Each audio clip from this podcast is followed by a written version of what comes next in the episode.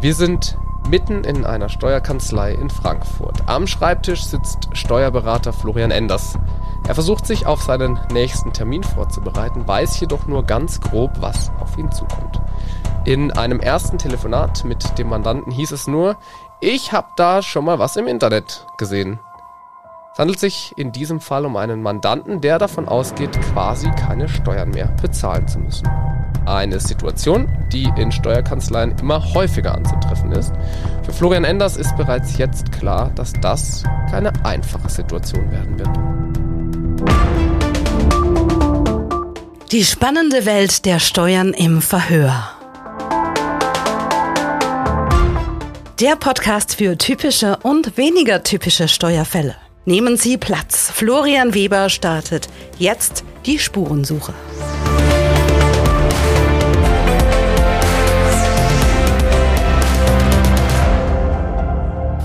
Florian. Florian Enders, Wirtschafts-Allrounder und Steuerberater in der Kanzlei Schiedlo, Enders und Tietze. Herzlich willkommen. Danke, dass du wieder dabei bist. Hi, danke. Wir sprechen darüber, dass ich keine Steuern mehr bezahlen muss, Florian, heute. Warum muss ich das nicht mehr in Zukunft? Ja, es ist ja, es ist, warum solltest du überhaupt? Ne? Also so können wir ja eigentlich starten.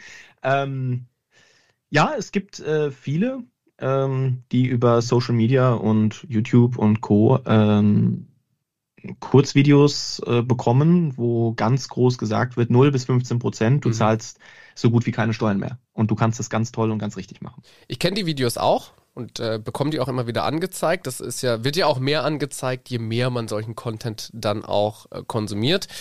Und deshalb habe ich mir dich heute eingeladen. Ich möchte nämlich schon auch verstehen, wie ich genau das machen kann, dass ich keine 15, äh, keine keine Steuern mehr in. Ich möchte nicht gern 15 Prozent einfach so zahlen, aber dass ich keine Steuern mehr bezahlen muss. Fangen wir mal ganz vorne an.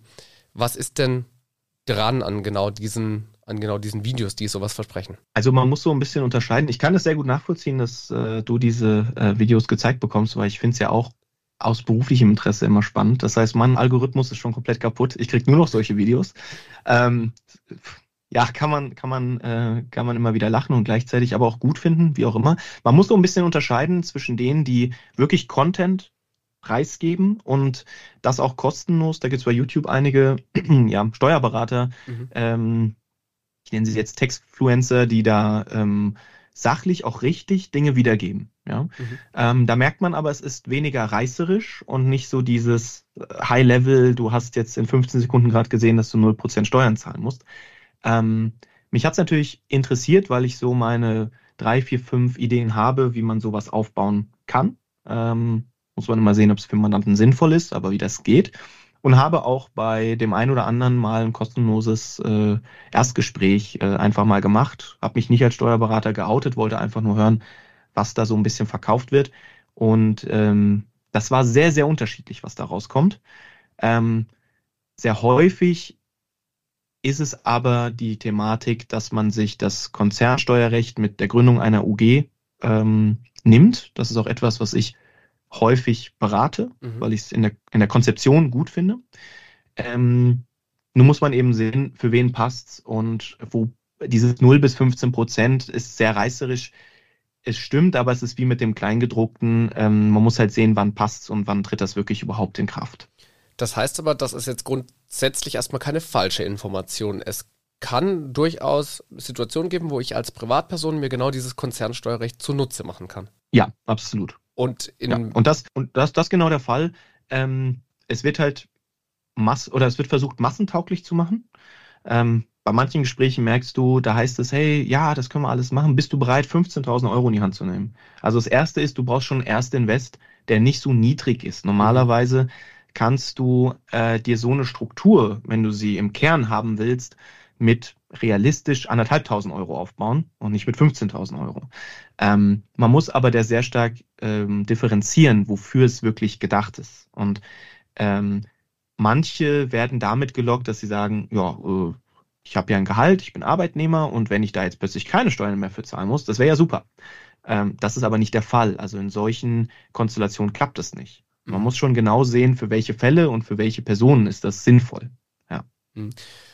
Jetzt ähm, geht damit so ein bisschen ein Zweig auf, der euch Steuerberatern das Leben so ein bisschen schwerer macht. Ne? Ich hatte das gerade im Intro hatten wir es einmal schon gehört, dass dir in solchen Situationen sofort klar ist, das ist jetzt nicht ganz einfach, wenn so jemand kommt und sagt, ich habe da mal was im Internet gesehen oder ich habe da mal was gehört. Meine Frage ist an der Stelle, warum, wenn es doch möglich ist, warum macht ihr Steuerberater das nicht auf eine seriöse Art und Weise, um dem einfach entgegenzuwirken und zu sagen, hey, wir können das Gleiche machen, aber eben auch günstiger? Es ist eine sehr, sehr gute Frage, ähm, über die wir, glaube ich, stundenlang auch diskutieren können. Aber der Hauptpunkt für mich ist, äh, den ich sehr oft wahrnehme, ist, dass der Steuerberater vom Bild her damals ähm, sehr stark als Steuerverwalter äh, wahrgenommen wurde.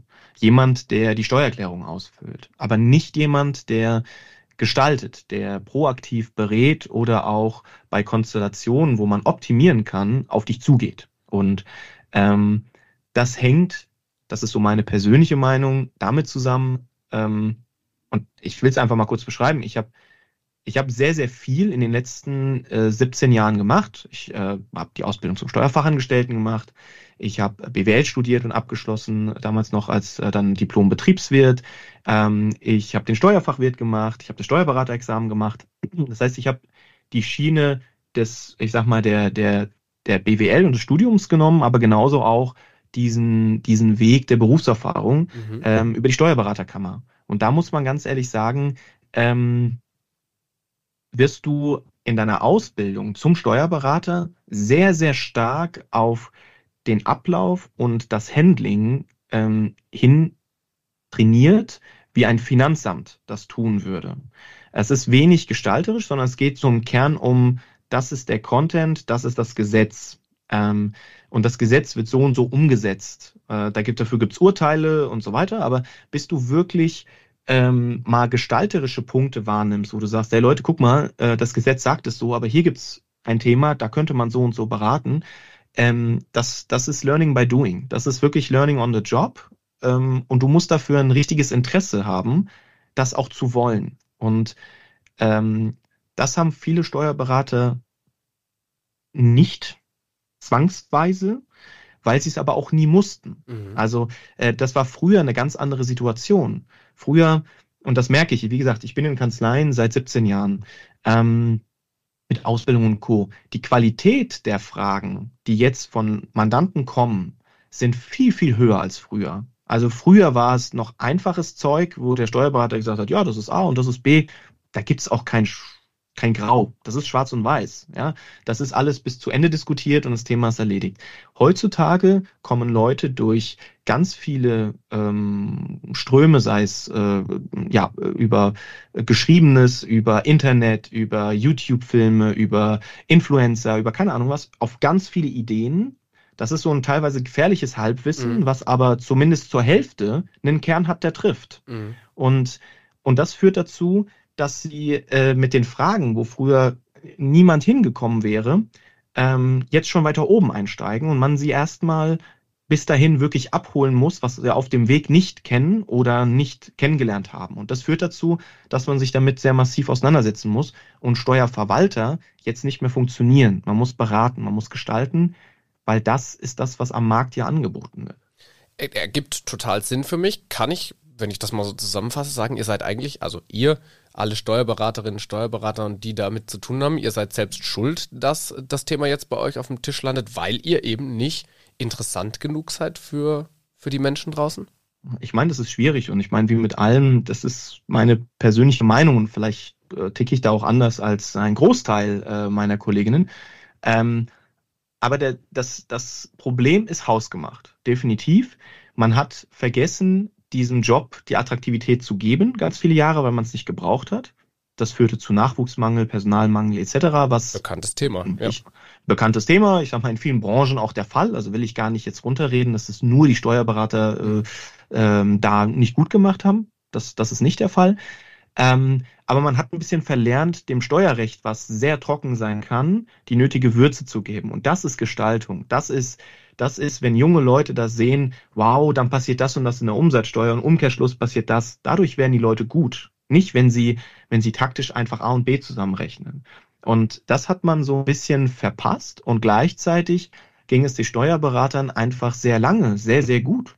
Äh, und ich meine, es geht ihnen ja jetzt auch noch gut. Also äh, sind wir mal ehrlich, wie viele Steuerberater nehmen jetzt noch Mandanten auf? Mhm. Also ich kriege ganz viele Anrufe, wo sie sagen, sorry, ich weiß, aber Sie sind jetzt der Zwölfte, den ich anrufe und ich komme eigentlich schon aus hinter weiß der Geier was, ja. Ähm, wo ich sage, ja, ich habe auch meinen Mandantenstamm, den muss ich jetzt so ähm, bestmöglich beraten und ich will die Qualität, äh, die Qualität hochhalten, dass ich das nicht so in Masse abfrühstücken will.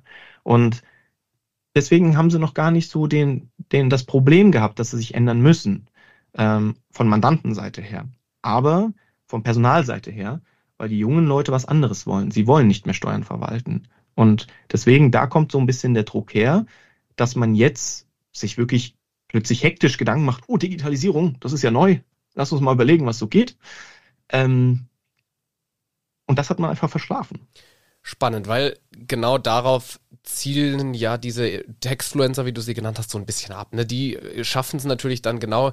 Ich, du hast, glaube ich, in einer Insta-Story beispielsweise 15 Sekunden Zeit. Bei TikTok hast du auch nicht viel Zeit, das zu vermitteln. Aber die schaffen ja genau das. Ne? Die machen irgendwie einen interessanten Case auf und sagen, hey, 0 bis 15 Prozent, einfach um beim Beispiel zu bleiben. Super cool das ist das, was, wenn ich dich jetzt richtig verstanden habe, Steuerberater noch nicht so einfach schaffen. Sicherlich einerseits, weil die Zeit fehlt und andererseits aber eben auch, weil man es anders gelernt hat und da noch nicht noch nicht genug gestaltet.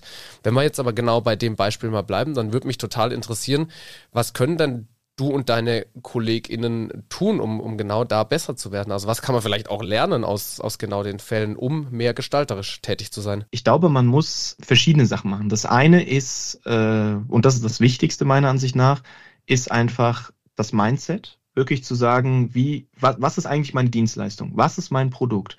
Weil wenn ich mir jetzt heute die Frage stelle, ich habe einen Kunden A, der kann ja auch zu, zu einem anderen Steuerberater. Am Ende das Formular oder dass er eine Freizeichnung unterschreibt, ist doch immer dasselbe. Also ich kann nicht sagen, ich bin ein, größer, ein großer Möbelhersteller und ich mache was entweder super viel günstiger oder super pragmatisch oder ich habe ein cooles Design. Mein Produkt ist vorgegeben und mein Produkt ist auch in der Abrechnungsart mit einer Spanne eigentlich vorgegeben. Und das führt dazu, dass ich überlegen muss, naja, weshalb kommt denn dann jemand lieber zu mir als zu Person B? Und das ist das ist Vertrauen, das gut aufgehoben fühlen, das äh, Thema, ich werde hier gut beraten, der ist ehrlich, der ist authentisch und er ist pragmatisch. Und Pragmatismus ist etwas, was die Branche nicht so kennt. Also ähm, das kann ich gut beschreiben, weil ich einfach in, in Kanzleien äh, immer tätig war, ähm, auch in Großkanzleien und einfach weiß, es geht sehr häufig darum, kann ich das sagen oder ist das ein Haftungsrisiko? Kann ich also eine Meinung vertreten? Und das ist der Berufszweig, der sich selbst so auch ein bisschen bremst, weil er sagt, ich will jetzt nicht in das Risiko kommen, dass mich jemand verklagt und sagt, mhm. der hat aber gesagt. Und heutzutage funktionieren Dinge etwas anders. Ähm, sonst gäbe es nicht diese 0 bis 15 Sekunden Snips, wo Leute sagen, zahl keine Steuern mehr. Ähm, es geht mehr darum zu sagen, pragmatisch, hey, das und das passt zu deinem Punkt. Wir können darüber sprechen. Die und die Thematik wäre etwas, das kostet so und so viel, ich komme auf dich zu, wir können das bauen, aber du musst dich an die und die Spielregeln halten. Mhm. Und wenn ich das offenlege, dann hat jemand Transparenz und weiß, was ist jetzt da dahinter? Macht es für mich Sinn? Macht es für mich keinen Sinn? Und das wird zu häufig nicht gemacht. Es wird geonboardet, es wird gesagt, ja, wir kümmern uns drum, dann bist du wieder einer von vielen, dann kommt man nicht auf dich zu, dann kommt sowas Halbseitenes, dann kommen 20 Rückfragen. Also das ist das, was ich sehr häufig von Mandanten mitbekomme, die dann bei mir landen und sagen, so lief das da ab. Und das soll gar nicht negativ sein oder die ganze Branche in Verruf bringen. Es das heißt nur, dass wir uns wirklich die Gedanken machen müssen, was erwarten die Leute von der Dienstleistung Steuerberatung? Und das ist das große äh, Ziel, was man, was man angehen müsste. Und das finde ich wiederum sehr spannend. Jetzt gucken wir nochmal auf diesen Fall, den wir eingangs hatten. Zu dir kommt jemand ins Büro, der sagt, ich habe da schon mal was im Internet äh, gesehen. Dann macht dir das natürlich initial wahrscheinlich erstmal einen, einen höheren Aufwand, weil jetzt musst du dir erstmal angucken, was hat er denn da gesehen. Was von dem, was er gesehen hat, können wir möglicherweise tatsächlich anwenden. Das heißt wirklich so dieses Thema Onboarding. Da musst du dir Zeit nehmen, aber schöne Botschaft, die du da gerade gesendet hast, das lohnt sich, weil du am Ende dafür das Vertrauen bekommst. Du wirst dem sagen können oder müssen vielleicht auch, naja, komm mal, also das mit den 0% haut nicht hin, aber der und der Aspekt, der könnte möglicherweise für dich interessant sein. Und das ist ja wiederum dann genau das, wenn ich dich jetzt richtig verstanden habe, wo man sagt, jetzt sind wir in, in genau der Gestaltung. Also wir, wir haben nicht die Möglichkeit, 0% zu machen, aber es gibt vielleicht gerade so in, in Sachen Konzernsteuerrecht die eine oder andere Möglichkeit, die wir für dich als Privatperson auch nutzbar machen können. Absolut. Und äh, das ist genau der Punkt.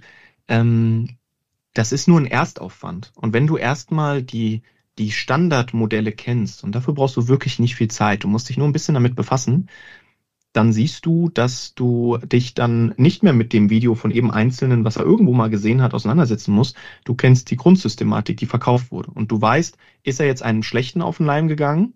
Das ist leider sehr häufig der Fall. Da ist wenig ähm, echte Sache dahinter. Das ist Marketing. Ähm, da sind viele Leute dann enttäuscht und sagen, hey, ich habe das gemacht, ich habe ein Riesenproblem. Mhm. Ähm, allein eine Gesetzesänderung zerbricht mir mein gesamtes Konstrukt ähm, und, und ich habe ein riesensteuerliches Problem dann tatsächlich. Ähm, und auf der anderen Seite gibt's dann die wenigen, aber wirklich guten, äh, die man kennt und wo man dann weiß, ja, der wird wahrscheinlich so das und das gesehen haben, den und den Bereich für sich abgesteckt haben ähm, und dann kommt man ins Gespräch. Und allein die Tatsache, dass ich dann grundsätzlich weiß, was äh, die Leute in ihren Videos erzählen, führt dazu, dass der Mandant weiß, ey, der, der nimmt mich ernst. Ja, es, es ist jetzt nicht so, ist nicht Müller oder Meier, es ist egal, wer da jetzt sitzt, sondern das bin ich und es geht um mich. Und das ist genau der Punkt, den ich am, den ich am Anfang mhm. sehr schnell dahin lenke, dass ich sage, diese Modelle passen nicht für alle. Es gibt sicherlich für sie ein passendes, aber das müssen wir jetzt eruieren und deswegen erzähl mir mal von dir. Was machst du denn eigentlich? Und dann kriegen wir vielleicht sogar was ganz anderes hin. Beziehungsweise wir wissen einfach, das und das passt nicht. Machen wir uns nichts vor, da ist natürlich auch der Aspekt Zeit einfach eine Rolle. Du hast das selber ja, spielt der Aspekt Zeit eine Rolle. Du hast das selber ja angesprochen. Die Auftragsbücher sind voll. Es ist nicht so, dass das euch langweilig wird, aber, und das vielleicht nochmal so zusammenfassend, das ist ja irgendwie dann das, wo man sich auch überlegen muss, kann ich das gerade noch machen? Oder muss ich das Mandat vielleicht auch ablehnen? Dann ist das eben so. Genau, aber wenn man äh, sagt, man, man macht das, man nimmt das Mandat an, Mandat an, dann ist eben das Mindset eine wichtige Sache, habe ich verstanden bei dir. Dann eben das Thema Onboarding und dem Mandanten eben das Gefühl zu geben, ja, das passt und ich nehme mir jetzt auch die Zeit für dich. Absolut, genau das ist es. Und wenn ich jetzt mir selber vorstellen würde, ich gehe in fünf bis acht Jahren in Rente, ähm, dann habe ich wahrscheinlich nicht mehr die große Motivation, mir sowas anzuschauen. Mhm. Ähm, aber wenn man in der Branche drin ist, wenn man merkt, was passiert mit dieser Branche, wenn man merkt, wer an welchen Stellschrauben dreht und das, was die Steuerberater gerade überlegen, was noch ihre Tätigkeit eigentlich ist, was sie so klassisch immer wieder auch erwähnen, Buchhaltung, Lohn und, und so weiter, dann werden diejenigen, die noch 10, 12 Jahre arbeiten müssen, sehr stark überrascht, äh, was so in den nächsten fünf bis acht Jahren tatsächlich passiert.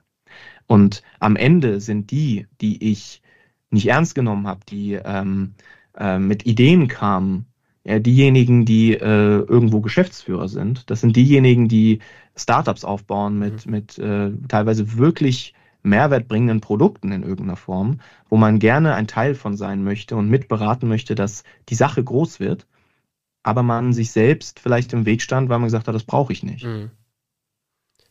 Und das ist langfristig so ein Thema, was ein Mindset angeht, zu sagen, okay, ähm, ich muss mir die Frage stellen, was, was macht mein Job in fünf bis acht Jahren mit mir?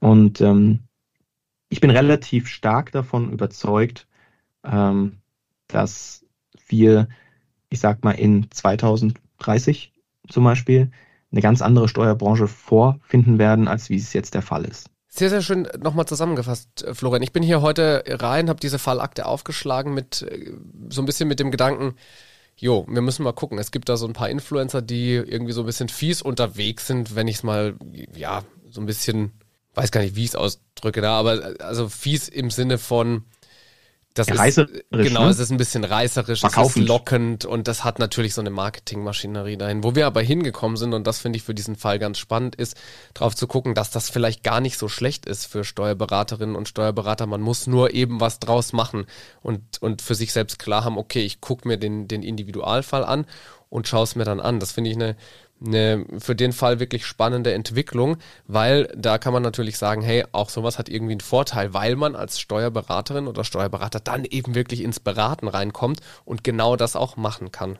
Absolut, ja. Und wir sind in dieser Steuerbranche immer reaktiv gepolt gewesen, auch in der Ausbildung. Es ist etwas passiert und wir müssen anschließend steuerlich das beurteilen. Und die Idee ist eigentlich, dass man sagt, es kommt jemand oder hat ein Problem. Und da müsste eigentlich jede Fragestellung gefühlt aufhören. Und dann muss man sagen, jetzt leg los und werd tätig. Und wenn man sich Prüfungsaufgaben aber anschaut, ich meine, ich verstehe es, man muss ja auch irgendwas bewerten und benoten können, ähm, ist aber immer schon was passiert. Und dieses Reaktive ist so tief in den Köpfen drin, dass es schwer wird, aus den Steuerberatern rauszukriegen, dass ich immer reagiere und nicht mal agiere oder sage, das muss man jetzt anders machen oder wir müssen jetzt mal andere Wege gehen. Danke, Florian, dass du dir die Zeit genommen hast, heute hier mit dabei zu sein. Ganz wichtig, glaube ich, du hast es auch schon erwähnt, aber am Schluss nochmal, es sind nicht nur schlechte Leute unterwegs da draußen im, im Textfluencer-Markt, sondern es gibt da wirklich gute. Und die, die mit so komischen Angeboten kommen, die kann man dann denkbar leicht aushebeln, indem man einfach wirklich einen guten Job macht und, und Steuerberatung macht. Ganz herzlichen Dank, dass du da so ein bisschen aus deiner Erfahrung erzählt hast. Und ja, bis zum nächsten Mal, würde ich an der Stelle sagen. Das war Verhört Steuerfällen auf der Spur mit Florian Weber. Verpassen Sie keine Ermittlung und abonnieren Sie uns in Ihrem Podcast-Kanal.